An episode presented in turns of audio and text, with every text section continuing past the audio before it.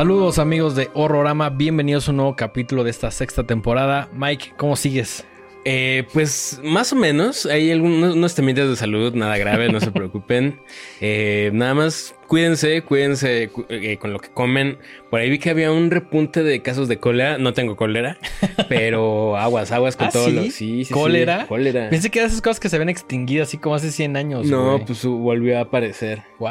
Sí, entonces tengan cuidado ahí con lo que consumen. Y repito, yo no, no es que tenga cólera. Sin embargo, eh, pues más bien hace unos meses me quitaron la vesícula y estoy experimentando como las los efectos secundarios de esa. Las secuelas, pero pensé que en algún momento como que lo habías librado. O sea, como No, que sí, o sea- seguiste tu vida normal.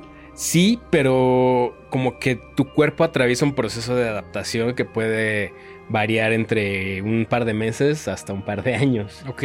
Entonces, más bien tienes que estar monitoreando ahí todo lo que comes. Nunca he comido mal, siempre he tratado de comer más o menos bien. Mucho mejor que yo. Lo cual Pero- no es cosa de- difícil. No es tan difícil. No, no, no. Pero de vez en cuando ciertas cosas me quedan muy mal y entonces ahorita pues ando pues ahí rehidratándome. A base de electrolit A base y, de- dieta blanda. Buenísimo. Oye, Básicamente. ¿te parece si vamos con algunos saludos? Por favor. Estos son saludos del capítulo eh, que tuvimos con Sam, eh, con Malmstrom, que amablemente nos acompañó. Saludos a um, Gael es Genial, a Claudia Munguía, a mi compadre Eduardo Strange, a Daniela Meneses, a Pantalones Puebla. a- aquí dice, güey. No mames, está increíble ese nick, ese nickname, eh, digo ese, ese handle, sí, sí, Ajá. sí, está buenísimo. Este, a Mariam Carballo, a Goma Sable, a Efren Romero, a Danny Day Wolf y a Alice Chapa. A todos ellos, muchísimas, muchísimas gracias. También muchísimas gracias porque la semana pasada tuvimos la función de cuando acecha la maldad, When Evil Lurks. Sí, Función horrorama, la quinta. me parece que sí. quinta, si no me equivoco. Este, muchas gracias a todos los que fueron. Felicidades a los que ganaron boletos. Los que no fueron, nos encantaría que nos avisaran para que más gente pudiera ir y para que esos boletos no se desperdiciaran. Obviamente entendemos que a veces tienes planeado tu día. Puede suceder cualquier cantidad de cosas que hagan que no asistas a una cita, pero si nos avisan, pues es un poquito mejor para que esos boletos, eh, digamos que no sé, o esos espacios no queden vacíos. ¿no? Sí, afortunadamente fueron pocos. Eh, la sala se veía muy llena. Sí. Era una sala mediana. Sí, eran 160 y casi 170 butacas, lo cual No creo es que es de las cosa. funciones o rama más grandes que hemos tenido. Me atrevo a decir que sí. Probablemente la más grande junto con... Infinity Pool también estuvo grande, ¿no? No, esa estuvo chiquita. Esa fue una sala pequeña. Ajá. Pero el teléfono negro y Sí. este esta otra que vimos Sí, Black de Phone pudimos invitar a un... Talk to Me estaban, estaban llenas también y también Sí. eran salas grandes. Sí, es cierto, es cierto. Muchísimas gracias ahí a Cinepolis Distribución y también a Iku, a Iku Nakuri, que por ahí nos ayudó muchísimo, ah, pues eh, tanto con la entrevista que tuvimos con Demian Rugna, como para organizar esta función horrorama que eh, salió, a mi parecer, muy bien. Le salió muy bien, o sea, la gente estaba feliz, le- a, a varios les tocaban pósters, tote bags, o sea, Recuerden que todo eso, porque llegamos como a la mesa de registro y teníamos ahí como los totes y las totes y los pósters y como que la bandita era así como me regalan uno y es como sí, pero al final de la función y con una trivia. Muy fácil la trivia también, ¿no? regalado, diría Sí, yo. sí, sí. El chiste era que se fueran, ¿no? Que- Sí, claro, pero que sí con una pregunta. Sí, sí, sí, sí, sí. O sea, hay gente muy fan de Horrorama que se supo ahí como unas preguntas un poquito más de justo de fan de Horrorama. Exactamente. Este, se las llevaron y también un par de otras así como más de... generales. generales. Ajá. eh, pero está súper chido porque vas, te echas un cinito gratis y sales con póster, sales con bolsa. Sí, está súper bien. La verdad yo, es que eh, Gran trato. Nos encanta hacer funciones horrorama y gracias a su apoyo y al de muchas otras personas, distribuidoras, Los eh, cines. cines, etcétera, pues eh, son, son posibles y pues no hay nada más chido que ver la película pues entre amigos, ¿no? Así es, justo. Hay una energía muy diferente entre ir y sentarte ahí al lado de quién sabe quién y verla y saber que a todos nos une, uno, el gusto por el cine, dos, el gusto por el cine de terror y tres, el gusto por horrorama. Exacto. Bueno, sí, o sea, Ajá, o sea, quiero pensar que a todos los que fueron les gustó Rama. Si no, no pasa nada. No, pero. Pues la, la convocatoria en, abierta. mi, en mi mente todos son fans. todos eran fans de Rorama así de a huevo. O fans potenciales. Ándale, Fans ajá. potenciales Sí, también también, también, también. ¿No? Sí, sí. Eh, ¿Qué el- tenemos el, el día de hoy? Hoy tenemos varias cosas, varias cosas. La, la realidad es que es un periodo un poco extraño. Apenas están empezando los estrenos ahí fuertes. Y de hecho, eh, las películas que vamos a comentar hoy son muy variadas en cuanto a, mm, digamos, la forma en la que la gente las va a ver. ¿No? Por ahí tenemos unas cosas que están en una plataforma, otras que están en el mundo del internet, Otras que están en el cine. otras que llevan ya un, un ratillo en el cine, pero pues que no habíamos encontrado el momento para hablar de ellas. Entonces, eh, ¿te parece si empezamos con una película de la cual les hablamos en el episodio anterior, eh, Justamente. justo en el que estábamos con, con Sam? Una comedia negra que está ahorita, se estrenó a penitas, o sea, está recién estrenada en, en esta plataforma de Shudder, eh, que es una de sus Shudder Originals, ¿no? O sea, estas películas que ya produce la, la propia plataforma y que creo que está bien chido porque pues de una u otra forma ya no es nada más como, ah, te compro y la, Sí, la la distribuyo distri- cualquier la- sí, la, la- la pongo ahí en mi, en mi rotación, sino que pues ya le invierten eh, varo para que suceda y pues creo que eso está padre. Y al ser una plataforma enfocada en cine de género, pues creo que eh, eh, es una gran prueba de que más gente está consumiendo cine de género, cine de terror y que vale la pena apostar. Qué chingón que la plataforma ya se puede dar ese tipo de libertades u oportunidades, ¿no? Como de decir, bueno, sí distribuimos y tenemos la plataforma, nos va bien, pero eh, también vamos a lanzar como nuestros propios proyectos, algunos mejores que otros. Eh, y este fin de semana se estrenó en Shudder Destroy All Neighbors, película de 2024 dirigida por Josh Forbes. Ajá. Eh, que por ahí vi que tenía otro par de películas y varios videos musicales. Sí, sí, sí, sí. Nada que yo haya visto, sinceramente. No, no, no, no, no. Es más, creo que ni siquiera los videos musicales. Puede Quizá- ser. O sea, quizá alguno, pero no lo tengo como ya sabes, como, ah, este es un video de Josh Force, pues la neta, no, güey. Sí, por ahí leí en algún lado que mm, muchas de las personas involucradas en esta película son como frecuentes del círculo del stand-up en Estados Unidos. Mm, De estos clubes pequeños de Los Ángeles. Como que mucha bandita, este... Se formó un equipo y, y son estas personas las que están detrás de Destroy All Neighbors. Eh, a mí lo que me llamó la atención cuando me enteré de esta película fue... Pues sí, la verdad fue el tráiler. El tráiler a mí me, me- me atrajo bastante. El póster también, ¿no? Estaba muy chido. Aunque desde el principio se notaba que sí era como una cosa mu- muy poco seria, ¿no? Mm. Eh, o sea, de entrada sabíamos que era una, una comedia de, de horror. Y me llamó mucho que estuviera involucrado ahí, eh, tanto en la producción como actuando, el señor Alex Winter. Sí, a quien recordamos por pues todas las de Billy Ted y por algo que eres muy fan, que se llama Los Los Boys, ahí, ahí es uno de los vampiros.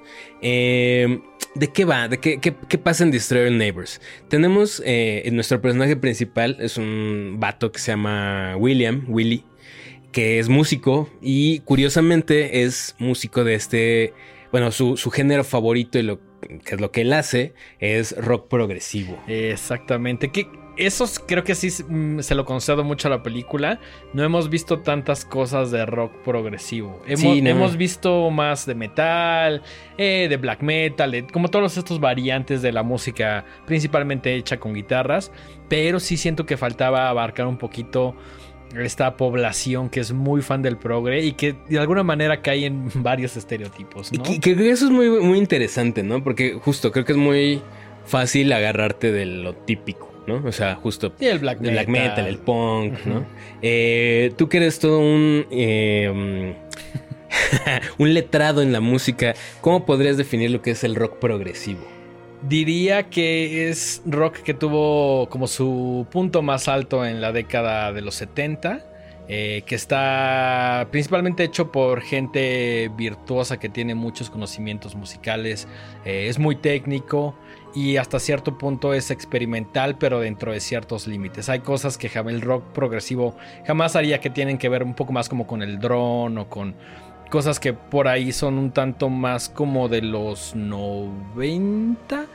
Pero digamos que sí es música. Digamos que algunas personas lo consideran como el equivalente de la música clásica en el rock por la complejidad, los cambios de tiempo que tiene, no es mm, música fácil de tocar y generalmente este tipo de personas, no digo que todos, pues como con este conocimiento musical es como de, ah, me gusta el rock progresivo, es, como una credencial decir, ah, a mí me gusta el rock progresivo, a ti te gusta pues, ese poncito ahí de tres acordes, ¿no? Sí, justo, creo que dentro de, eh, para bien y para mal, tanta complejidad y tanta o sea, que, se requiera de un alto nivel de técnica hace que muchas personas lo encuentren un poquito inaccesible y pues es lo mismo como con cualquier otra rama del arte, ¿no? Al volverse algo tan, eh, entre comillas, elitista, lo hace una cosa muy específica, muy de nicho, ¿no?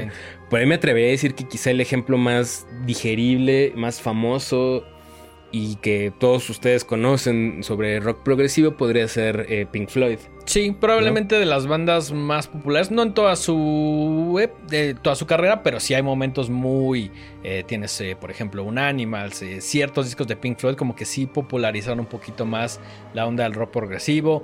también me traía a decir que bandas como King Crimson, Yes, Yes, este Rush, Camel, ajá, sí hay hay cualquier cantidad de bandas, algunas más fáciles de escuchar que otras, pero eh, me gusta que sí se enfoca en el rock progresivo y que este personaje de William sí como que diga, güey, soy un artista de rock progresivo muy clavado y toco un chingo de instrumentos y puedo hacer música compleja que tú no vas a entender porque eres un simple mortal. Que, es muy chistoso porque justo como, como bien mencionas, se, se medio burla un poquito de ciertos estereotipos porque al ser una cosa tan medio, no quiero decir inaccesible, sino como que sí requiere un nivel muy específico de clavadez. Las mismas personas que hacen rock progresivo tienden a caer en ciertas cosas que podrían rayar en lo ridículo, ¿no? Por ejemplo, ciertos títulos, ciertas temáticas. A mí lo, que creo que tiene mucho que ver con esta cosa que odio, que yo lo denomino como los guitar aerobics. Sí. Que es como, no me importa qué puedes hacer con tres notas, quiero ver qué haces con diez mil y qué tan rápido las puedes tocar y ya sabes. Muy técnico todo. A mí personalmente me aflojera aunque sí hay cosas de rock progresivo. que hay, cosas que sí me dan una hueva absoluta porque no me interesa escuchar eso, ni siquiera lo disfruto.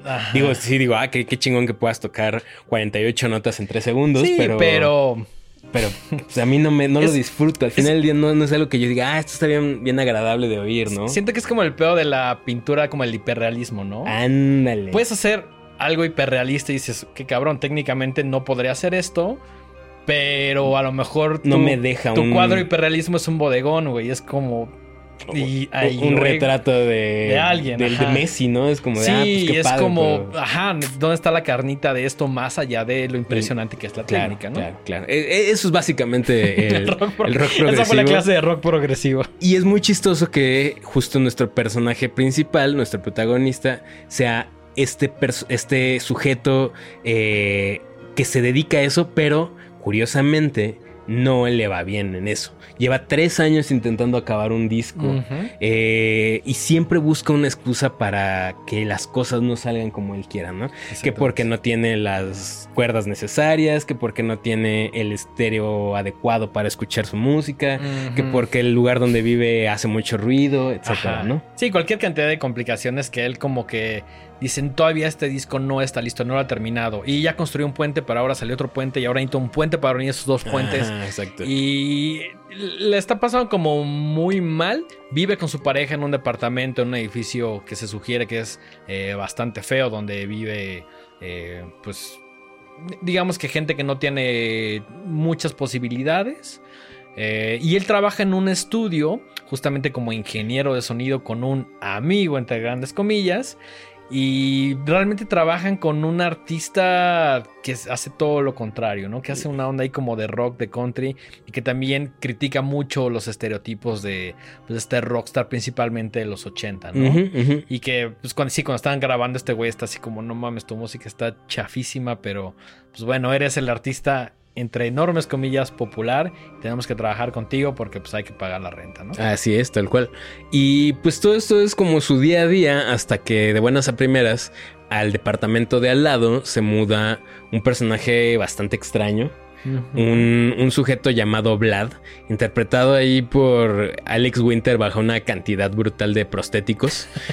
sí se ve bastante falsón desde el principio, ¿no? Que creo que es parte de la, idea, ¿no? Que se vea como... Ahorita, ahorita llegamos a ese punto de lo que nos gustó y lo que nos gustó eh, entonces Alex Winter... Ah, aparentemente eh, en su papel de Vlad viene como de un país ahí de Europa del Este, ahí medio extraño. Ajá, como ese país de, como los Simpsons de pongan el H, así como, ajá. Ajá, no, no te dicen exactamente cuál.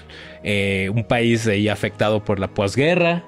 Y pues ahora vive en Estados Unidos y tiene un estilo de vida bastante extraño. Se la pasa ejercitándose según él, comiendo porquería y media y escuchando ni siquiera tecno, él dice que es, EDM, ¿no? Ajá, es que una música electrónica es súper rara. Para andar bien drogado en, en Tulum a las 4 de la mañana. Exactamente, ese es el tipo de música que Vlad disfruta, lo cual pues obviamente contrasta mucho con su vecino, con, con William Brown, con... Eh, que, que, se dedica al progresivo, ¿no? Y que obviamente ve su música como muy inferior. Sí, sí, sí, sí, sí. Y pues esto choca mucho porque William eh, al mismo tiempo que es esta persona súper clavada, también es muy introvertido. Es, por no decirlo de una mejor manera, cobarde, ¿no? le, saca mucho a la confrontación. La confrontación es muy retraído. Eh, como que como que es una persona o, un personaje muy contenido en la película, ¿no? Como que incluso no tiene tantos problemas con su pareja, no se quiere meter mucho con los vecinos. Eh, por ahí saliendo del estudio hay una persona en situación de calle que le dice como, güey, dame algo de comer. Dice como, güey, te di una vez, no, no soy tu proveedor, pero le cuesta muchísimo trabajo decir que no alzar la voz en general. Básicamente. Básicamente. Y Vlad es todo lo contrario, ¿no? Es, grosero, es vulgar, es sucio y le importa muy poco que las demás personas estén como en su casa haciendo sus cosas. Él está oyendo este, música electrónica todo el tiempo. Moviendo muebles y haciendo. Es ese vecino horrible que nadie quiere tener y que les deseo y que, todos en algún momento hemos tenido. Sí, sí, sí, Lamentablemente. Entonces, un buen día desespera a William y su novia le dice, pues dile algo, ¿no? Habla con él. Y evidentemente, como él no quiere confrontarlo, lo único que se le ocurre es, al más puro estilo cavernícola, pegarle a la pared, ¿no? O sea, en ¿Has aplicado esa?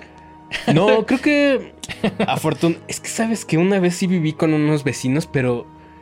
Eh, eh, también pasa algo. En esta ciudad hay muchos edificios que se ven nuevos pero que en realidad están muy mal construidos. Claro. O están remodelados. Entonces, para ahorrarse mucho dinero en justo hacer paredes lo suficientemente gruesas, le quitan ahí material y terminas escuchando todo lo de todos los, los, departamentos. Entonces una vez llegó un vecino y bajó a reclamarme así de que por qué movía yo estaba moviendo muebles y yo no estaba haciendo nada.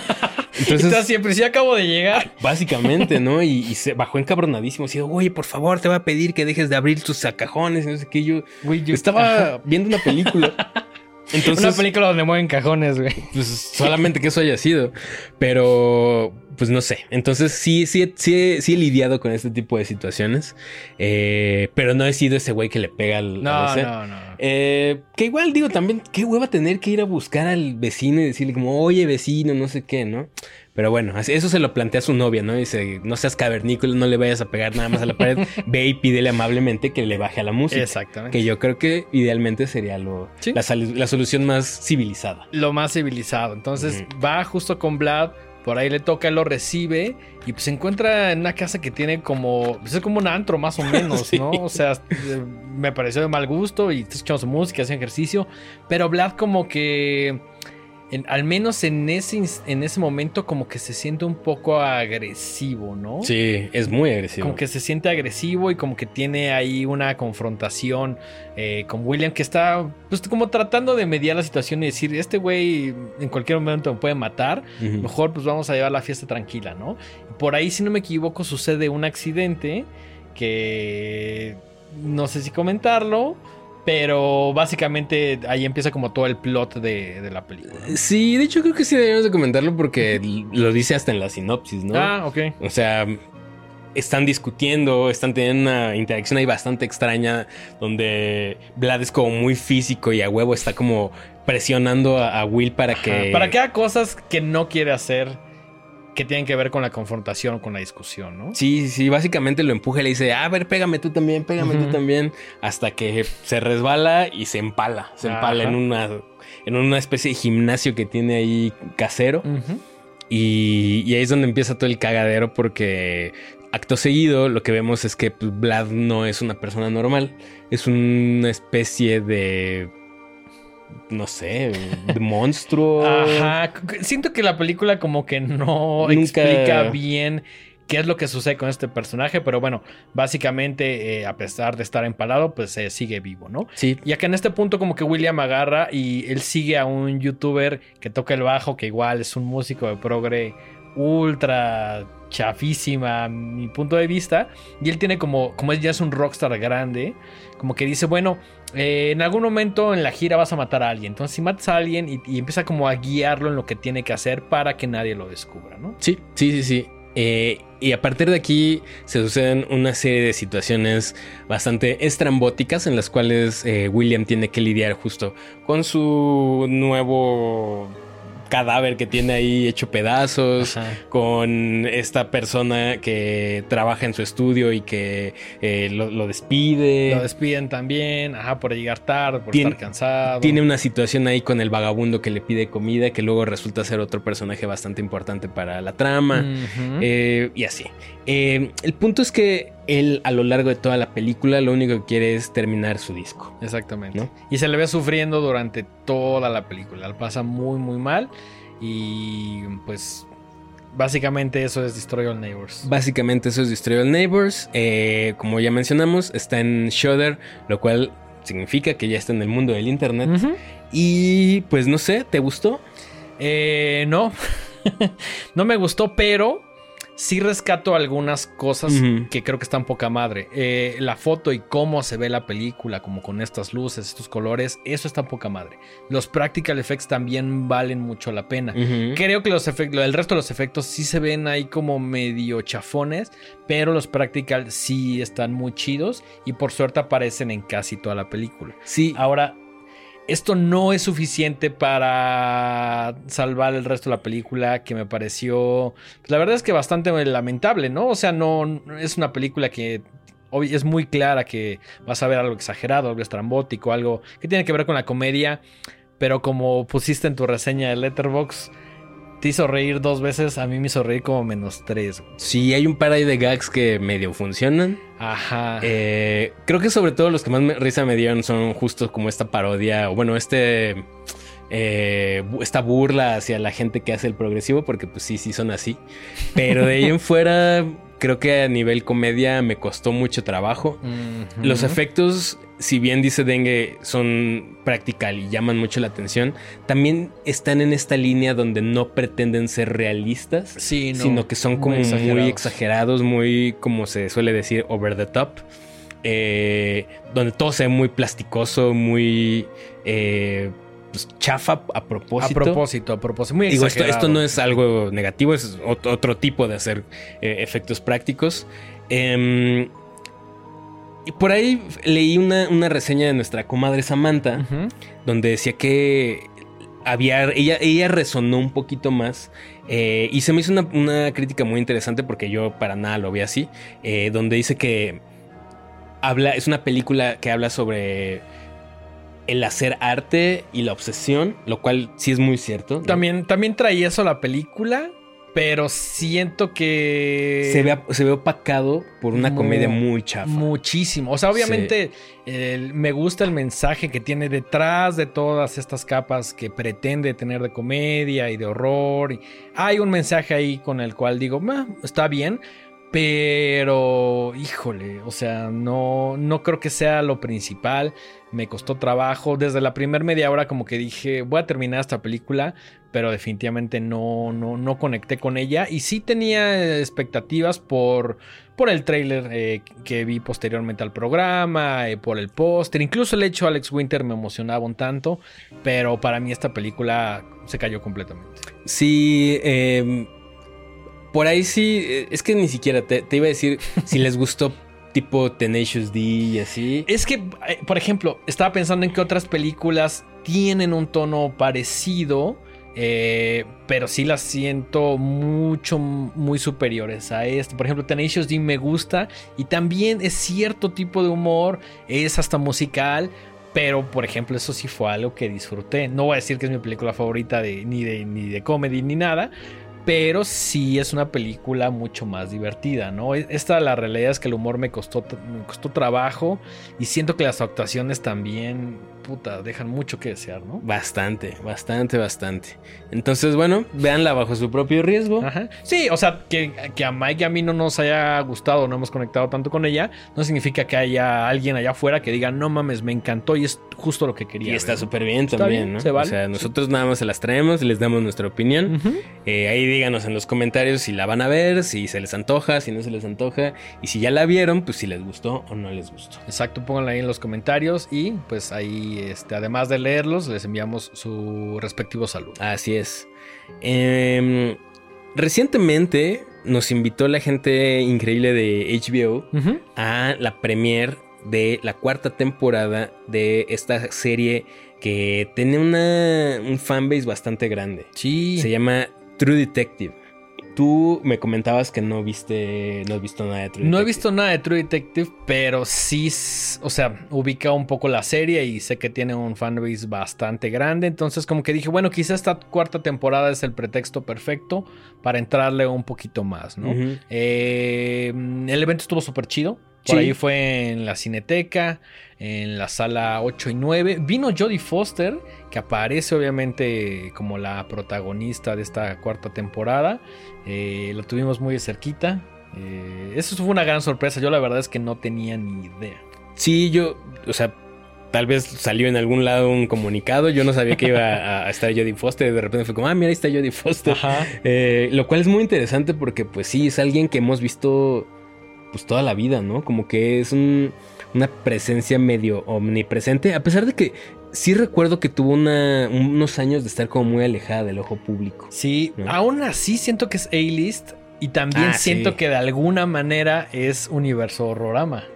Sí, por muchas razones. Sí, sí, sí, sí, sí. No, absolutamente. Entonces sí fue como muy interesante eh, tenerla ahí. Y aparte estuvo en la sala y vio.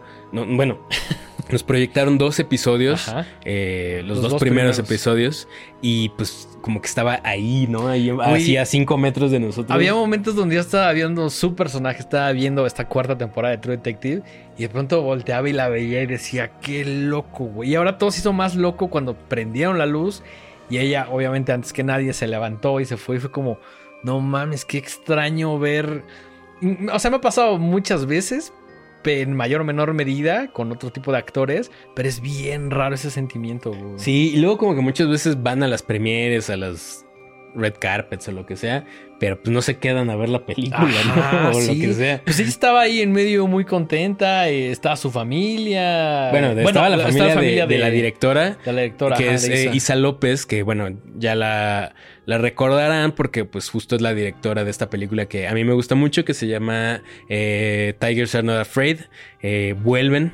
Ella dirige esta nueva temporada, está ahí su familia. Digamos que había, no quiero decir paleros, pero mucha gente que apoyaba la, la sala y Sí, no, estaba muy entusiasta, No ¿no? eran paleros, era, la, era la familia de, la- Ujú. de los involucrados, ¿no? tal cual. Em, ahora bien, yo no soy, no puedo decir, no puedo considerarme que soy fan de True Detective porque solamente he visto la primera temporada. Ok. La primera temporada, y creo que esto es importante decirlo, si nunca han visto nada de True Detective, son temporadas autoconclusivas. O sea, la 1 no tiene nada que ver con la 2, la 2 no tiene nada que ver con la 3 y la 3 no tiene nada que ver con esta nueva cuarta temporada. Son historias que duran solamente lo que dura esa, esa temporada y, Y tan, acaba. tan. Yo vi la primera y me gustó mucho. La primera es bastante sombría. Eh, bastante lenta incluso en el sentido de que es como estos slow burners que le tienes que poner una atención. particular atención porque si no se te va y te pierdes entre tanto diálogo. Ok. Pero cuando amarra, amarra muy chido. Y además de que tiene ahí como protagonistas a Woody Harrelson y a Matthew McConaughey que lo hacen increíble. ¿no? Ese es suficiente motivo como para que den ganas de verla, ¿no? Sí. Que fíjate que platicando con, fanáticos o con otras personas que por ahí estuvieron en la fiesta, me decían que les encantaba la primera temporada. Que la segunda y la tercera están un poco dudosos, pero que la primera, dentro de todo el universo de lo que existe ahorita de, True Detective, la primera sea la más chingona, ¿no? Sí. Eh, en esta cuarta temporada, Jodie Foster interpreta a la sheriff, ¿no? Sí, es como la, sí, la sheriff de un pueblito llamado Ennis en Alaska. Eh, y pues bueno, como puedan imaginarse en estos pueblos rara vez pasa algo, ¿no? Son pueblos muy chiquitos. Eh, Todo el mundo se conoce. para bien y para mal. Con algunos cientos de habitantes nada más. no, sé ni siquiera si lleguen como a los miles. Sí, no. Obviamente porque las condiciones son complicadísimas, me atrevo a decir que todo el año, ¿no? Y, la serie te lo plantea, ¿no? No hay muchas actividades. Este. Es muy rutinario. Todo el mundo se conoce. La mitad del año está a oscuras, ¿no? Y obviamente todo eso tiene una les pasa la cuenta a las personas que viven ahí de manera psicológica y física también, ¿no? Sí, yo creo que por eso también son lugares donde la gente no no tienen grandes poblaciones por lo mismo, es difícil vivir ahí, ¿no? O sea, a mí siempre me ha llamado la atención, es como del lugar más inhóspito y alguien dijo, ah, pues aquí voy a poner mi casa, güey. no, es como, como raro. Sí, sería interesante vivir en una comunidad de ese tipo un mes. Sí. Como para valorar. Claro. Sí, sí, sí, sí, sí, Digo, hay que tener sus cosas chingonas, ¿no? Que conozcas a un montón de gente y que el güey que te vende la pizza y el que se dedica. O sea, que conozcas a gran parte del pueblo, creo que puede ser algo chido también. Sí, y creo que. Pues también uno está tan acostumbrado a un clima templado, a la ciudad, ¿no? Etcétera. Y de repente estar en estos paisajes completamente blancos. Hermosos, ¿no? Hermosos, con auroras boreales y fauna ahí medio extraña, ¿no? Es como, a ser como muy, muy interesante. Quizá, no sé si un mes me aguantaría, pero un par de semanitas creo que sí lo experimentaría con gusto. Sí, súper sí, súper sí. Eh, junto a Jodie Foster protagoniza una chica llamada Cali Reis. Creo que sí. Sí, no Rice, ¿no? Sino Reis. Reis, ajá. Eh, sí, porque, ajá. Sí, alguien dijo que lo había pronunciado mal. Creo que Isa, creo. Ajá. Creo. Sí, sí, sí. Eh, y la historia, ellas dos son las protagonistas. Cali interpreta a una eh, policía, una policía a pie, por así decirlo. Y tienen una historia ahí de, muchos años, es gente que se conoce desde hace mucho tiempo y eh, obviamente hay cosas que no han quedado saldadas, que medio se recriminan todo el tiempo y esto crea una dinámica ahí bastante tensa y bastante interesante. Ahora, ¿qué, pasa en esta cuarta temporada? Bueno, hay... Y digo, creo que esto tampoco es ningún spoiler realmente, eh, salvo que lleguen en ceros pero hay una estación meteorológica que se dedica a estar, em, bueno, no, es meteorológica, más bien son geólogos, ¿no? Y están haciendo mucha investigación sobre el origen de la, de la vida. Exactamente. Y un día les pasa algo rarísimo y todos se mueren. Exactamente, ajá. Y todo, y los encuentran, los encuentran. Desaparecen un rato y luego los, los encuentran ya muertos. Y pues bueno, toda la. toda esta temporada gira alrededor de entender qué es lo que les sucedió. Básicamente, ¿no? Hay, hay muchos misterios, obviamente, hay muchas. Eh, interrogantes que a lo largo de los ocho episodios que dura la temporada, pues vamos a tener que ir viendo eh, pues cómo lo resuelven, ¿no? Exactamente. Si no me equivoco, sale uno cada semana. creo que sí. No, la verdad no sé. No sé si ya si es de estas que suben todo de golpe o las van sacando periódicamente. No creo. Según yo sale una cada semana. Creo. Lo, cual creo que está chingón porque evita que un fin de semana le pongas play y te la ventes toda. Que sí lo hemos hecho, sí lo hemos hecho. Pero luego hay también cosas que te gusta que tengas que esperarte como para tener un poquito más de ansias, ¿no? Como para decir, ay, güey, que sea como ese momento especial de la semana, no digas, a lo mejor tuviste un día complicado y dices, puta, pero hay un nuevo capítulo de True Detective, güey. O sea, si conectas con una serie, hace este tipo de cosas, ¿no? Sí, sí, sí. A, mí me gusta eso. A mí me gusta, sobre todo cuando, justo como dices, cuando la estás disfrutando, me gusta irla dosificando. Claro. Y yo, no soy de esa banda atascada que se encierra un fin de semana a ver 18 episodios. Yo a veces, o sea, no 18, pero. O sea, por ejemplo, el hecho con Stranger Things, güey. Eh, ok. Sí, o sea, hay, hay para todo, ¿no? Por Sí. ejemplo, Stranger Things es una cosa mucho más digerible. Sí, claro, mucho más fácil. Mucho ver, más ¿no? sencilla. Y estas películas que son, bueno, estas series que son un poquito más de, de prestar atención a los detalles, de mucho diálogo y así. eh, pues Creo, son. creo que es cansado. O sea, a- por ejemplo, a mí sí me pareció cansado ver dos capítulos seguidos. A mí. Pero entiendo que es un poquito el formato y creo que por esto está bien que lo osifiquen porque los capítulos sí te dejan, o sea, son cansados. si bien son entretenidos y estás como muy a la expectativa y ya sabes, también creo que son cansados de ver porque no es lo más fácil de ver, ¿no? O sea, no, no, no, no es comedia. Sí, no, sí, sí te exigen un poquito más de atención. Y sobre todo, bueno, voy a remitirme justo a la primera temporada, ¿no? La primera temporada, yo recuerdo que la primera vez que la intenté ver, la abandoné porque me estaba costando. Sobre todo porque las estaba viendo en la noche Mm, y son ok. mucho de mucho diálogo, ¿no? Sí, de hecho, sí, si mal no recuerdo, muchos de los primeros episodios son simplemente cómo están entrevistando a, a- a dos policías, ¿no? Y poquito a poquito van soltándote como la información. Aquí siento que está un poquito más cargado hacia la, hacia la acción desde el primer y segundo episodio. Hay como momentos mucho más Sí. de, de... más de tensión, no, no, suceden más cosas. Suceden más cosas y con un ritmo más rápido. ¿no? Eh, un motivo de, por lo cual lo mencionamos en este programa es porque tiene ahí su parte como de shock visual, En, la primera temporada había un asesino que le hacía unas cosas muy locas a, sus víctimas. Y aquí también en esta cuarta vemos que estos eh, científicos que desaparecen cuando reaparecen están todos congelados y como en unas posiciones ahí bastante extrañas. Ajá. Mm, ajá. Muy como de- me decía Dengue, digo, es una cosa completamente distinta, pero hay como ciertos ecos, ciertos paralelismos visuales con The Thing, ¿no? Exactamente. Eh, si bien no es para nada esa temática, ¿No? visualmente se parece porque pues, es la nieve, ¿no? Siento que. No sé si sin querer, pero creo que tiene muchos referentes o me recordó más de lo que debería The Thing en ciertas cosas. La locación, el tema de los científicos. ¿Qué Creo que es más sucede con coincidencia. ellos? No sé, habría que preguntarle a, a- a la señora Isa López si hubo algo de eso o es más una mera coincidencia, pero sí llama la atención que son justamente muy paralelas esas dos cosas, aunque repito, no tienen, No, nada que no ver hay con nada que ver, ¿no? Esto es, se supone que sí es como un algo mm, de causas humanas. Como no lo hemos acabado de ver, Como no sabemos acabado de ver. por dónde va. Podría tener un cambio. Que creo que eso también me gusta, ¿no? Que en los primeros dos capítulos que vimos, no sabes bien qué es lo que está sucediendo. Y a veces parecería algo más policíaco, a veces un poco más sobrenatural. A veces algo que tiene que ver con la comunidad eh, eh, nativa de ahí. eh, hay como ciertos guiños que sí te confunden un poco, que eso me gustó mucho. ¿no? Hay, hay un poco de todo. Todo esto que mencionas está muy presente en la serie. Y pues sinceramente yo no puedo atreverme a dar un- una opinión más allá de esto porque necesito ver en qué acaba. Claro. ¿no? Necesito saber si al final se amarra, si es algo que va subiendo hasta llegar así como algo súper tenso y se resuelve, o si es llamarada de petate y solamente los primeros dos episodios están chidos, no lo sé. Tendríamos que verla y pues más bien eh, les dejamos nada más como el dato. Eh, pinta bien, pinta, Sí. pinta para estar interesante.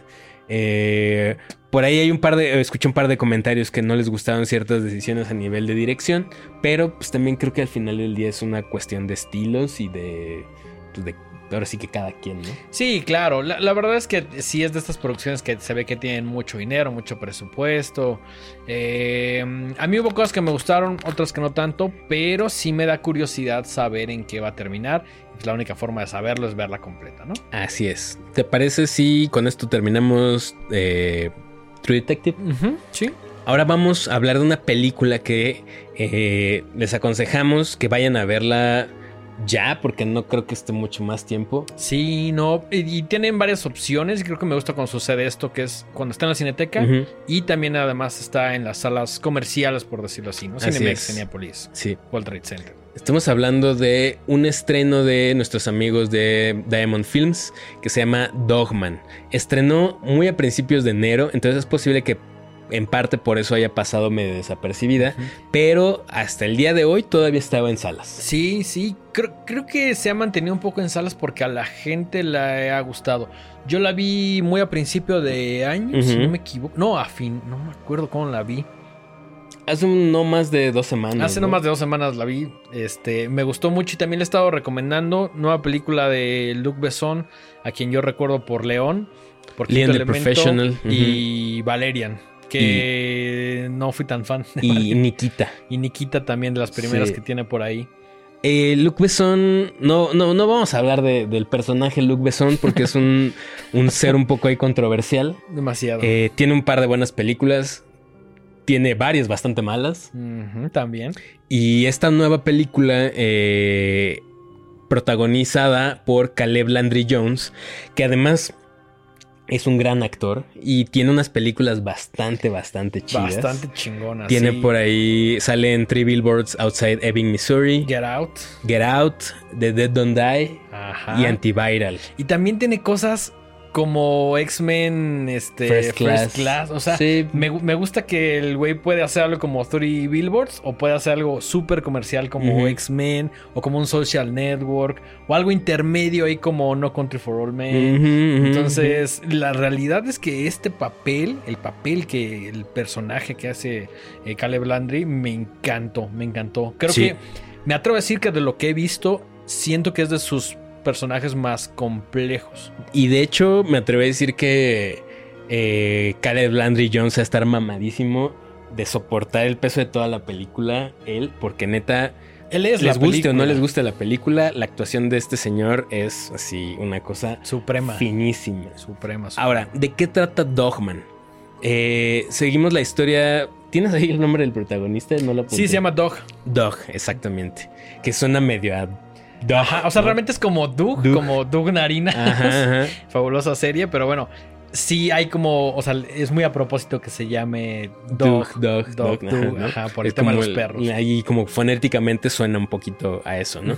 Y en realidad es una persona que está esto lo vemos desde el principio, eh, está un poquito incapacitada para mover las piernas por una situación que comentan más adelante y eh, pues tuvo una infancia muy tormentosa.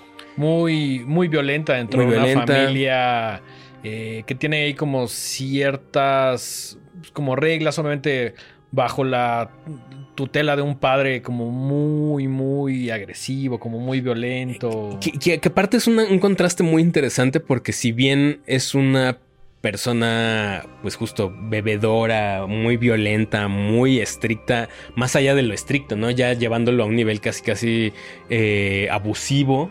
Eh, al mismo tiempo es una persona profundamente religiosa, profundamente. Lo cual no me sorprende porque luego esa banda es así, güey. o sea, pues sí. ya sabes, como los más. es como estos güeyes que son como muy de sí, la buena ondita y no sé qué, y yo hago yoga y la chingada. Pero realmente esas personas, no digo que todas, obviamente, no, Pero hay un, porcentaje que sí son todo lo contrario a eso con lo que predican. Exactamente, van en contra de todo lo que están. Y, que tristemente muchas veces incluso usan esto que predican como una justificación para hacer cosas, horribles. Exactamente. Como es el caso del el papá de Doug.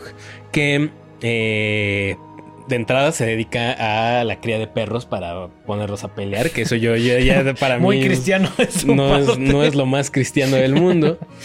Y, que por el contrario, Doug, siendo muy chavito, encuentra en los perros pues sus únicos amigos. Sí, me atrevo a decir una familia, ¿no? Como un sustento y como un apoyo y hasta cierto punto como un motivo para vivir diciendo, bueno, me cagan los humanos, me caga mi familia, pero en estos perritos estoy encontrando como... Todo el amor que no estoy recibiendo del mundo. Exactamente, y que también yo quiero darles a ellos, ¿no? Sí, sí, sí, sí. Eh, obviamente tiene una eh, infancia muy difícil. Por ahí pasa algo que no les voy a decir exactamente qué, que, lo, que lo deja como en silla de ruedas, con una movilidad muy, muy limitada. Em, y creo que también ahí, perdón que te interrumpa, hace una crítica pues bastante buena a muchas personas que tienen capacidades diferentes que no pueden conseguir un trabajo. Claro, sí, sí, claro. Más que una crítica a ellas, sino es muy una crítica a este mundo donde las personas con una movilidad distinta a la nuestra no pueden encontrar un espacio en este Exacto. mundo. ¿no? Y, y- y lo ves a él tratando de salir adelante, de encontrar un empleo. Y los diferentes en los cuales aplica le dicen como no puedes por diferentes motivos, ¿no? Siendo que él es una persona ajá. completamente funcional, ¿no? Sí, y además que es una persona que, que, que ama a Shakespeare. Por ahí hay otro personaje llamado, eh, llamada Evelyn que eh, es importante para la historia, conectan mucho. Y él se empieza, él se empieza a hacer como una persona como muy, eh, como muy inteligente, como muy culta. Es una persona, por lo mismo de que cuando, cuando empieza a tener esta vida en, en un orfanato, pues sus compañeros de orfanato pues, no, lo, lo rechazan un poco por no se puede mover. Y él encuentra en los libros y en el teatro y en la literatura, pues otra, otro de sus grandes amores, ¿no? Y, y vu- vuelca toda su persona en, en volverse una, eh, sí, una, una- una persona muy culta, muy leída, sabe de muchísimas cosas, eh, le apasiona el teatro, le apasiona eh, pues justo el drama y esto es algo que lo marca para, para el resto de su vida y lo cual basa toda su personalidad. Exactamente. Y que también hasta cierto punto le ayuda a salir adelante o no quedarse como en el mismo, mismo lugar, ¿no? Él también por ahí pone un refugio para perros, este, que posteriormente se convierte en un problema porque deja de tener, eh, digamos que fondos para Apoyo del gobierno. apoyo del gobierno. Pero también la película, en, él se convierte como en una especie de justiciero social de alguna Mm, manera. No tanto, siento que es más un antihéroe. Él, él ve por sus propios Claro. intereses. Pero también en algún momento ayuda a una persona. Sí, sí, sí, sí, sí. Mm. Eh, y, y todo lo hace con la ayuda de los perritos. Sí, en ¿No? una mentalidad muy a la Robin Hood, ¿no? Ándale, justo, ¿no? Como que yo estoy redistribuyendo aquí. Ah, sí, sí, sí. Em, ahora, obviamente, al ser este tipo de personas, se meten en otros problemas. O sea, no, no puedes andar por la vida siendo este tipo de persona y no eh, poner en descontento a otras cuantas, ¿no? Y eso le gana enemistades con personajes ahí bastante Poderosos. desagradables y Ajá. poderosos que eh, pues van moldeando el resto de la, de la película. Eh, él, él se encuentra en una situación complicada, no tiene pues un trabajo fijo, no tiene unas- unos ingresos como estables y no tiene un lugar muy normal en el cual vive. Exactamente. Eh, entonces, pues tiene que arreglárselas de a su manera para salir adelante y para sobrevivir. exactamente, exactamente. En- Eh, Sí, sí, sí. En- entonces, bueno, lo- en realidad todo lo que vemos es como. Bueno, la película empieza cuando lo arrestan, de hecho. Ajá, ¿no? también es, curioso cómo, cómo se cuenta esta historia, ¿no? Empieza con ya cuando lo detienen y a partir de ahí son como muchos flashbacks. Justo, ¿no? Utiliza el recurso del flashback para ir contando su historia y para ir contándole a la que es su abogada. eh, pues cómo es que llegó ahí y, y cómo es que acabó como está. Eh, cuando lo arrestan, tú lo ves a él vestido como mujer. Ujú. el, más adelante te, te cuentan la razón por la cual se viste de mujer. Exactamente. Creo que, que no lo voy a decir porque es muy chida la manera en la que lo- creo, creo que es uno de mis, de mis momentos favoritos, ¿no? Cuando Sí. él combina diferentes pasiones y, y, y demuestra que si bien tiene much- ha tenido muchas dificultades y diferencias eh, físicas, también es una persona sumamente talentosa, ¿no? Sí, sí, sí, sí, tal cual. Entonces, bueno, yo creo que hasta aquí estaría bueno dejar la trama. Sí. Eh, vale mucho la pena que, que la vean. Eh, a mí me gustó, pero creo que ha sido una película muy divisiva. He leído como cosas... ¿Ah, sí? Sí, sí, sí. Y, y fíjate que estoy un poco de acuerdo en ambas partes. ¿A ti, a ti Claro. tú qué opinaste? A mí mm, me gustó, quizá un poquito más de- del promedio. Me gusta que sea una, una película eh, que explora muchísimo al personaje de Ujú. Dog, eh, que tiene muchos temas y diferentes capas, ¿no? Eh, en general salí muy satisfecho. Iba con expectativas pues un poco en cero, así como, bueno, pues voy a ver esto. Eh, me gustó. Me gustó, me gustó, creo que sí la recomendaría. No es una película perfecta, no es una película para todos, pero al menos yo sí logré conectar con las principales temáticas que tiene, ¿no? Sí, Sí. es una película que recomendaría. Sí. ¿A ti te lo dio? Sí, sí me gustó. También como que no sabía ni qué esperar. Yo no había visto ni el tráiler ni nada. De hecho, solamente había visto el póster. Y cuando entiendes que es justo como el tono de la película, que está más volcada hacia el realismo mágico, ¿no? O sea, no, no pretende ser un retrato realista de una situación, Es sino una que ficción. juega mucho con, y con la ficción y con la fantasía. También. Creo que es importante mencionarlo. Y creo que ahí es donde a muchas personas no les gustó. Porque la sintieron muy fantasiosa en unas cosas. Sí, sí debo decir que hubo algunos momentos que se me hicieron chafas. Chafas. Chafas y de risa cuando creo que Medio no. de risa. Ajá. Y por ahí en algunos lados decí leí que estaba a dos de ser una película de Disney. En algunas cosas. Sobre todo en la relación de Doug con sus perros. Entiendo el comentario, entiendo el comentario. Sí, también creo que falta mostrar otra cara de la moneda. Ajá. Y eso también como que me sacó un poquito de onda porque hay cosas que te plantea que todo sale muy bien, ¿no? Pero no te plantea lo complicado que puede ser la otra cara de la moneda, que es lo que no te muestra la película, más enfocado en el tema de los perros. Sí, sí, sí. Al final yo me quedo con otras cosas. Número uno, la actuación de Caleb Landry Jones es brutal, es increíble. Y, y si solamente tuviera que basarme en algo para decir si me gustó o no, fue, sería la, justo esta actuación. Él es la película. Él es la película. Justo como dice Dengue, es un, crea un personaje del cual te enamoras y del cual quieres saber más, ¿no? Te- Ajá. a mí me gustaría ver más cosas de él. Afortunadamente no creo que dé para más la película. No, no, no, Y no. ojalá y se no. quede. Sí, sí. No creo, no creo, no creo. No sé. Pero. Ajá, yo, yo, yo, o sea, es esto que, esto que sientes de puta, me, me, me atrae tanto este personaje que quisiera seguirlo explorando. Sí, ¿no? que además a mí sí me parece un personaje bastante complejo, con cosas que a lo mejor te puede relacionar un poquito más que otras, pero todo está muy bien fun- fundamentado y funciona para, la- para las temáticas que quiera abordar. Eh, siento que obviamente habla mucho sobre el dolor, sobre la soledad, sobre encontrar tu identidad y encontrar un espacio en, en- en el mundo. Sobre ser artista de una manera muy contrastante, por ejemplo, con lo que platicábamos de el ser artista eh, Claro. en Destroy All Neighbors, ¿no? Exactamente. O sea, es una cosa completamente diferente.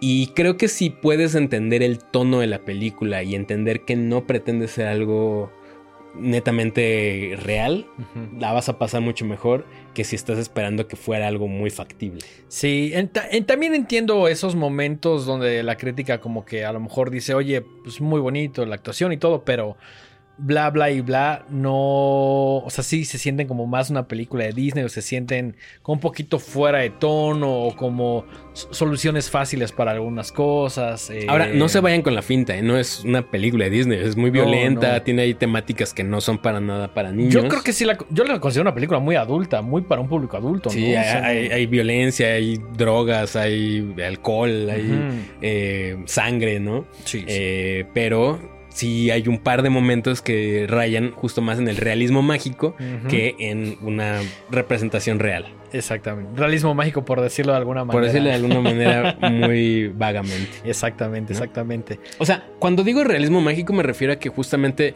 te plantea cita- ciertas situaciones que tú tienes que aceptar para que hagan sentido dentro de la lógica que te plantea la película. Exacto, dentro de ese Dentro de universo, ese universo únicamente. tiene que hacer sentido.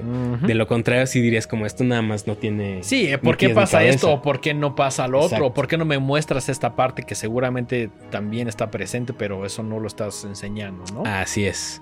Entonces, eh, pues yo creo que no tarda en llegar a plataformas, pero más importante que esto, yo creo que si pueden, váyanla a ver al cine. Vale mucho la pena, Sí. no se la van a pasar mal. Y, y creo que el tipo de personajes y el tipo de situaciones le ganan su, su lugar en el universo Rorama. Sí, súper ¿no? sí, súper sí, súper sí. El, el personaje me parece muy complejo. El tema de los perros. Hay, hay muchas cosas que la convierten en universo Rorama.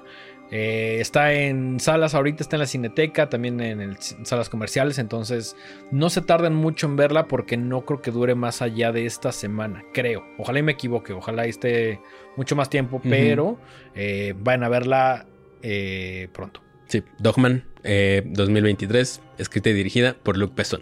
Exactamente. Que la trae por ahí nuestros camaradas de Diamond, Diamond Films. Films.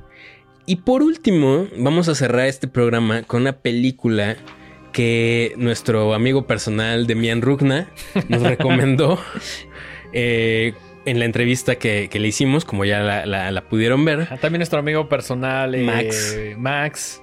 A quien le debemos estas bonitas plumas La, que... la mía no se va a ver porque, bueno, pues es un alien, pero supongo que no se va a ver por el green screen. Pero era un poco el punto. La, la- la mía es una cabeza ahí este, de, de Leatherface y, y hace unas cosas muy bonitas nuestro amigo Max. Eh, y él nos dijo también como, oigan, van a ir a ver esta de la mesita del comedor. Yo la tenía en mi radar a nivel póster. O sea, Mm, yo vi claro, el póster, por ahí vi que tenía como así unos quotes de que estaba muy, muy chida. Ujú. Y no investigué absolutamente nada, la tenía en mi watchlist. Y ahora que vimos a, a Max en la premiere de, bueno, en nuestra función de Programa- When Evil Lurks, Ajá. Lo conecté todo porque justo este Damien Rugna nos dijo, ah, es de las cosas que he visto últimamente que me volaron la cabeza. Y Max nos dijo, oigan, van a ir a ver la mesita del comedor, va a estar en la cineteca. Y yo dije, ah, ya entiendo, es esta película. Es esa película que además llegó en agosto del año pasado al Festival Macabro. Pero como en el Festival Macabro hay 500 cosas que ver, uno tiene que tomar decisiones. A mí personalmente no me pareció el título más atractivo. Y quizá como por eso dije, voy a ver estas y ya si da tiempo, quizá vea la mesita del comedor, pero también me quedé en el póster. Sabía que estaba en Macabro en agosto y finalmente llega a las, a las salas de cine, que por ahí está en la cineteca en este momento. De hecho, chequé la cartelera eh, esta semana y creo que va a seguir, porque la otra la vimos el fin de semana en la cineteca y también por ahí se rumora que ya va a tener un estreno comercial, si no me equivoco, en Cinemex. Ah, Lo cual me encanta, increíble. pero no lo podría asegurar. Chequen su cartelera. Pero en la Cineteca sí va a estar esta semana, yo creo que hasta el jueves. Sí. También es una cosa que no va a durar mucho en cartelera. Mm, mm. Y que honestamente me impresiona que haya llegado incluso a la Cineteca, ¿no? Sí. Bueno, en la cineteca no. Bueno, en la Cineteca no. Pero también. O sea, realmente es una película de 2022, güey. Sí, pero justo en. Ajá, empezó a festivalar en 2022. Se estrena el 23. Sí, de hecho en Estados Unidos se, se estrena en internet, en alguna plataforma, no sé en cuál, hasta el 14 de marzo. Wow. O sea, Bueno, creo que no importa cuándo No. salga, siempre cuando salga, ¿no? el punto es eso, que realmente luego es muy complicado de decir cuándo, es, cuándo ves una película o en qué año ponerla, porque si por ahí te tocó la suerte de verla en su primer función Ajá, en la el historia. 22, en pues el para ti es 22, 22. ajá. Para alguien más es 23 y para alguien de otra latitud va a ser 24. Sí, Entonces, y si, estu- por ejemplo, aquí llegó al, al Festival Macabro Mm. El, en agosto, de Agosto. 2023. Ujú. Sin embargo, la estamos viendo ya en una sala comercial como podría ser la La Cineteca Cineteca, hasta principios de enero. Exactamente. ¿no? Entonces realmente ahí es un poco confuso, bueno, no confuso, sino raro encontrarle un- una temporalidad. Pero bueno, eh, eso es en cuanto al- al- a las fechas de estreno. La película la escribe y la dirige Calle Casas y la escribe en conjunto con Cristina Borovia.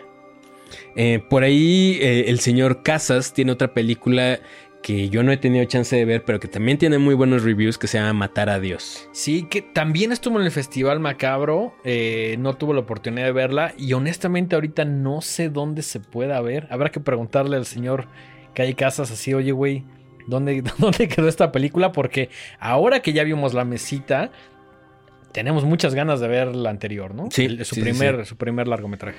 Eh, vamos a tratar de hacer esta reseña de la manera más... La dejamos para el final Ajá. porque sí queremos hacer un anuncio en el momento en el que medio se puedan... ¿Sí vamos a hacer los spoilers? Eh, um, no sé, no sé. O sea, Vamos yo- a yo tratar de sí. hacerlo así. Yo- ah, bueno. Yo digo que llegamos a un punto donde decimos de aquí para adelante ya hay spoilers duros. Duros. Ajá, pero me gustaría que platicáramos un poquito de la experiencia que tuvimos en la Claro, sala. claro, claro. Eh, quizá un poquito por encima de, de la trama, ¿no? Aunque bueno, me gustaría que platicaras un poquito de qué va. Los primeros 10 minutos, maybe. Sí, es una historia muy sencilla. Eh, narra la historia de, do- de una pareja, no puedo decir una pareja joven, es una pareja ya grande, la verdad. Sí, Jesús y María. Jesús y María, que acaban de ser padres y están, la película arranca justo cuando están a punto de comprar una mesa de centro. Exactamente. Ahora, esto ustedes pueden decir, puta, pues qué hueva, ¿no? Pero en realidad lo que pasa es que hay muchas cosas detrás, como en cualquier situación, uno ve ciertas situaciones, pero no, no se imagina todo lo que existe alrededor de ello, ¿no? Eh, te, te da a entender que María es una persona, pues que sí quiere a su esposo y obviamente está feliz de ser madre. De hecho, lo- es lo único que la hace feliz en esos momentos. Eh, estuvo anhelando ser mamá mucho tiempo y por fin lo es. Sin embargo, al mismo tiempo tiene una personalidad muy controladora. Ella decidió el nombre del hijo, ella decidió el color del vestido de la mamá de su esposo para la boda, la fecha en la que se iban a casar, en dónde se iban a casar, Todo. que se iban a casar, que iban a tener un hijo y básicamente no lo ha dejado escoger nada a- a- a Jesús. Y esto es el punto de partida para esta situación. Jesús le dice, bueno, tú ya escogiste absolutamente todo. Quiero por lo menos Escoger, escoger la mesa del la centro del mesita comedor. exactamente, exactamente. Y pues es una situación bastante cómica porque el vendedor de la tienda de muebles eh, está haciendo todos sus esfuerzos para que para venderles esta mesa que además es espantosa. Es una Es mesa bastante Es, es como. Es como una madre Kitsch. que quería ser como medio Giger. Pero ya sabes, o sea, como que, como que el güey que fabricó esa mierda, como que dijo, ay, güey, vamos a hacer algo muy conceptual, pero es, es una cosa horrible, muy kitsch, como dices. es, suma- es sumamente kitsch. Es, es como lo que podría tener un narco en su sala. Ajá. No, o junto, sea- junto con un tigre, güey. Ándale, Sí. o sea, debajo de esa mesita lo mejor que le quedaría es ser una piel de tigre ahí, ¿no? Son dos como mujeres arqueadas, doradas, con un vidrio arriba y una base ahí como de mármol. Siento que si vas a casa de tu tía a la que nunca vas, tiene esa cosa, güey. Sí, sí, sí está fea, sí está feona. Eh, pero pues también es como que de puta, pues a mí me gustó y ya, ¿no? O sea, yo la quiero y te jodes, es lo único que me has dejado escoger, la voy a, la voy a comprar. Y esto se vuelve un, un- pues, un punto de, de- de ahí de tensión muy interesante porque la morra le dice, güey, está espantosa, güey, neta, yo no quiero eso en mi casa. Y es un estire y afloje de, bueno, pero yo la escogí. Sí, te, te aguantas. Fue ¿no? la, la única decisión que yo tomé prácticamente en toda la relación, ¿no? Ajá, o sea, ajá, ajá. Y pues al final le dice, bueno, pues allá tú, ¿no? Si, si eso te va a hacer feliz, si eso es lo que quieres, pues date, cómprate tu pinche mesita horrible. una mesita de diseño sueco de fabricación Según- china. Ajá, exacto, exacto, exacto. Eh, Que esto también es un poco relevante, muy vago también, pero muy relevante para lo que sucede después. ¿no? Sí, sí, sí, sí, sí. Eh, el vendedor se las anuncia como lo que, así, el, el detalle de distinción que usted necesita para su casa, eh, vidrio rompible, Ajá. diseño súper acá, y la morra nada más lo ve con cara de, güey. Que pues- además se menciona que sí les cuesta una pasta. Ah, ¿no? además es cara, Es por cara, si fuera poco, cara, ¿no? ajá. Entonces como, pues bueno. También importante decir que la mesa es de cierto material. Cierto material y... Ay, es que no quiero decir más, yo no quiero decir más. Es, es tal cual, es una mesa de vidrio, con ta- tapa de vidrio Sí, y, sí, y- ajá. y, o sea, la, la parte, la cubierta es de vidrio y lo demás es como de latón, algo así. y no viene ensamblada. cutre. No Él- viene ensamblada. Él la tiene que ensamblar. Muy, muy en esta onda como de Ikea, ¿no? De que... Es, es una crítica bastante clara a Ikea. ¿no? Ajá. Aunque creo que Ikea no tiene esas cosas tan horribles. no, no, no. sí- tiene otras cosas horribles. Pero... tiene una línea de diseño un poco distinta. Y aquí sí es algo bastante kitsch, pero bueno, la idea es que justo tú te la llevas y tú la armas, ¿no? Ajá.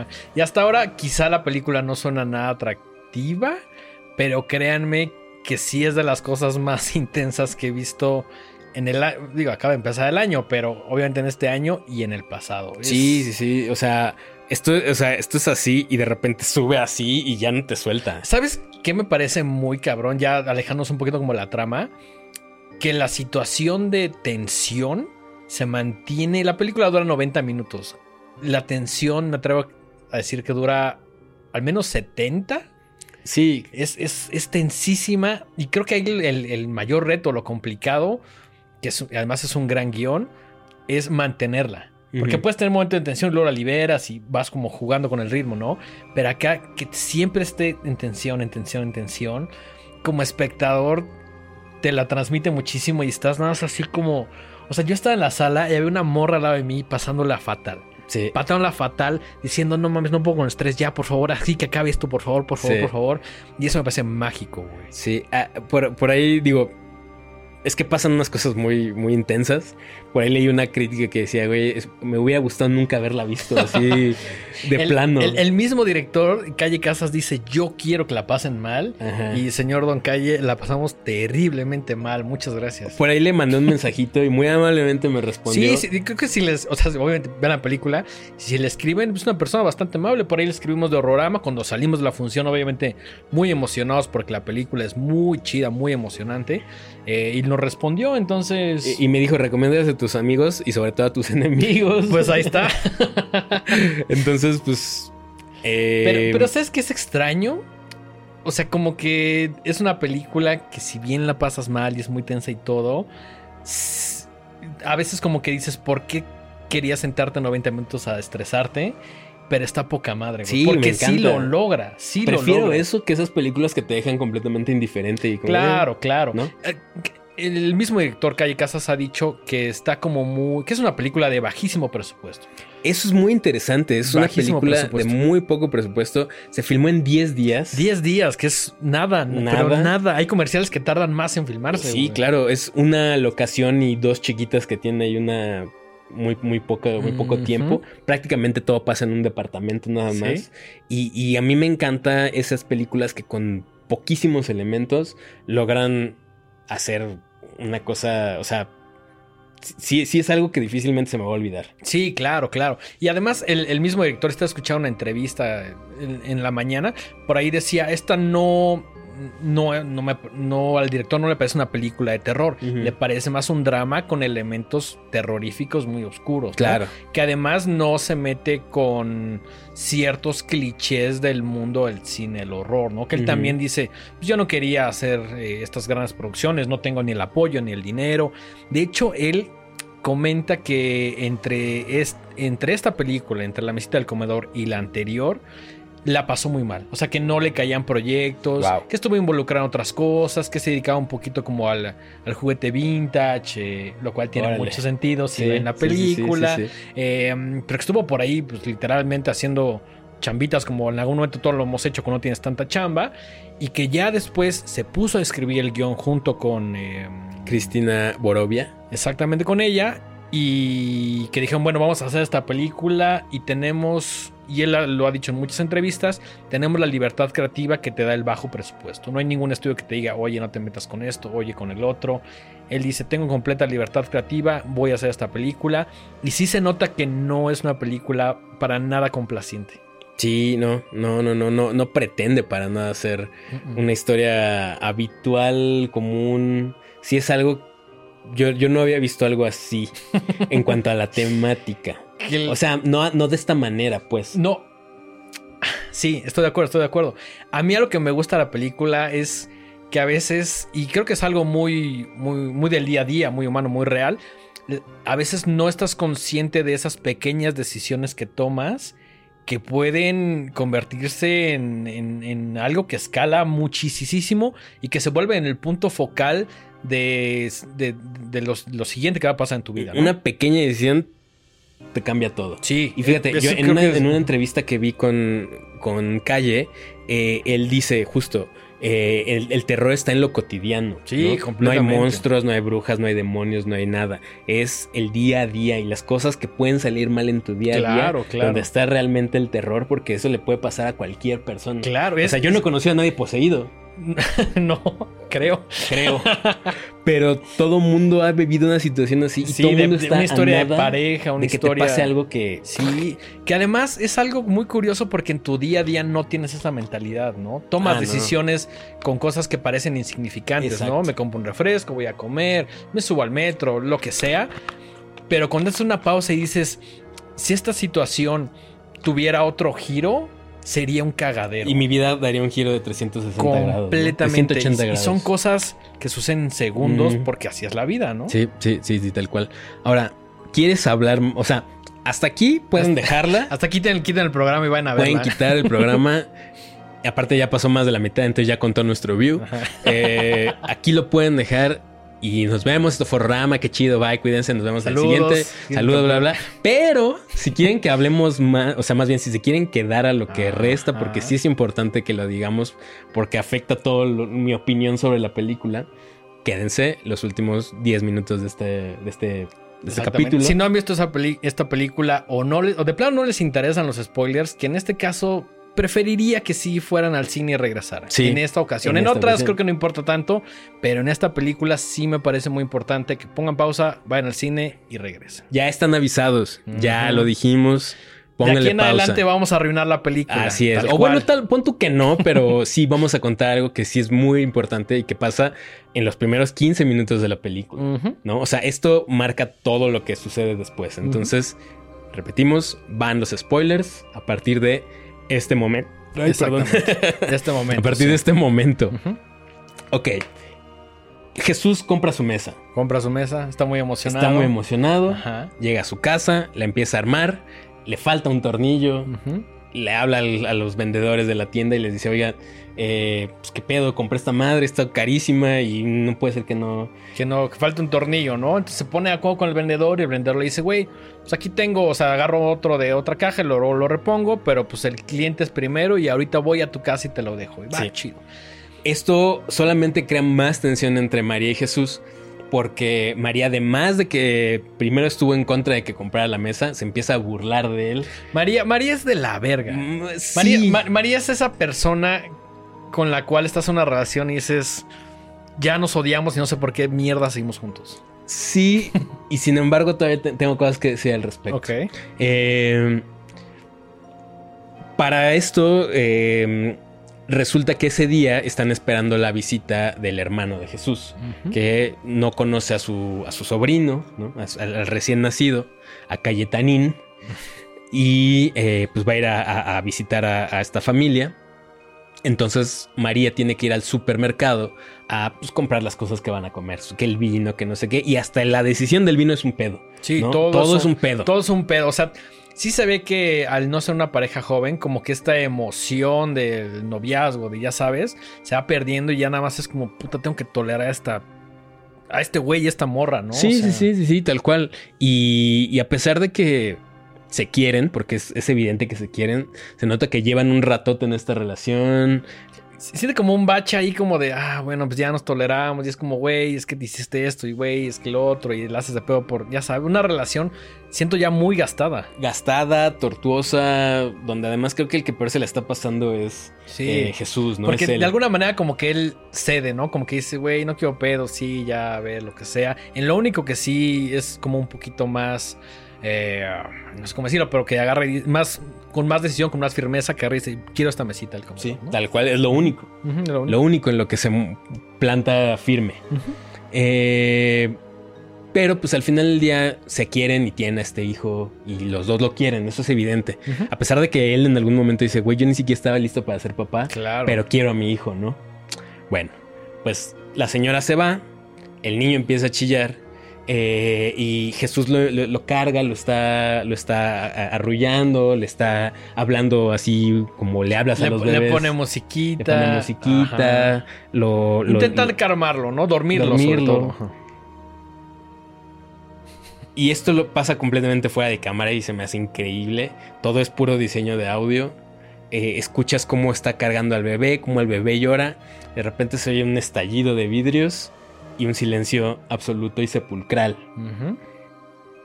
Y lo que pasa es que, de alguna manera extrañísima, el bebé se le cae a Jesús y la mesa de, de- la dichosa mesita de centro que no estaba bien armada se rompe y decapita al bebé.